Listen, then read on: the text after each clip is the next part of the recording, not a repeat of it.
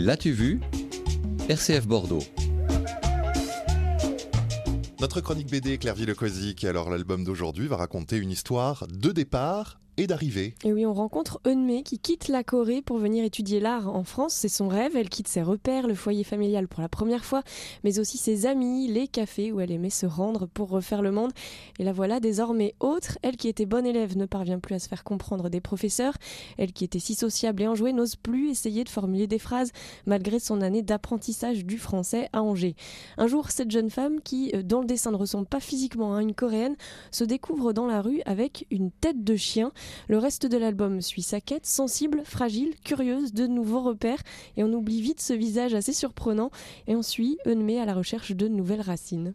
Bon, et vous nous disiez tout à l'heure que c'est un album en noir et blanc et bleu. C'est ça, le crayonné à la fois très réaliste et très doux, et j'ai beaucoup apprécié hein, ce style précis et rond. Certains éléments de décor ou des expressions de visage sont rehaussés d'une note d'un joli bleu vif, parfois c'est un bleu gris, couleur de pluie. Et le plus original, c'est que dans cet album, bon, les bulles ressemblent toutes à des bulles, en revanche, à l'intérieur, le texte en noir signifie que les personnages parlent en coréen, et lorsque le texte est en bleu, c'est que les personnages parlent en français. Alors c'est de Corée hein, que vient Eunmei, mais elle pourrait euh, aussi bien venir d'ailleurs Ah oui, complètement. Cet album, c'est une histoire d'expatriation, d'une double culture qui se construit. Comment s'adapter à une nouvelle, euh, à une nouvelle euh, culture sans renier la première? À quel moment on se sent plus chez soi là-bas que dans notre pays d'origine?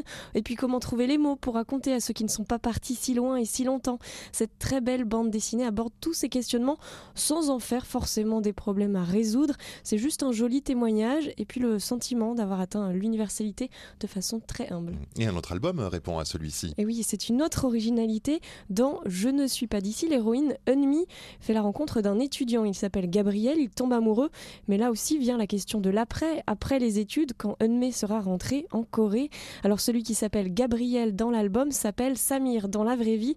Il est déjà porté par une double culture. Il va faire le choix d'en embrasser une troisième et de rejoindre Eunmei. Son vrai nom à elle, c'est Yeonbo, là-bas, en Corée. Et de cette année, un autre ouvrage a été créé. Ça s'appelle Je suis encore là-bas.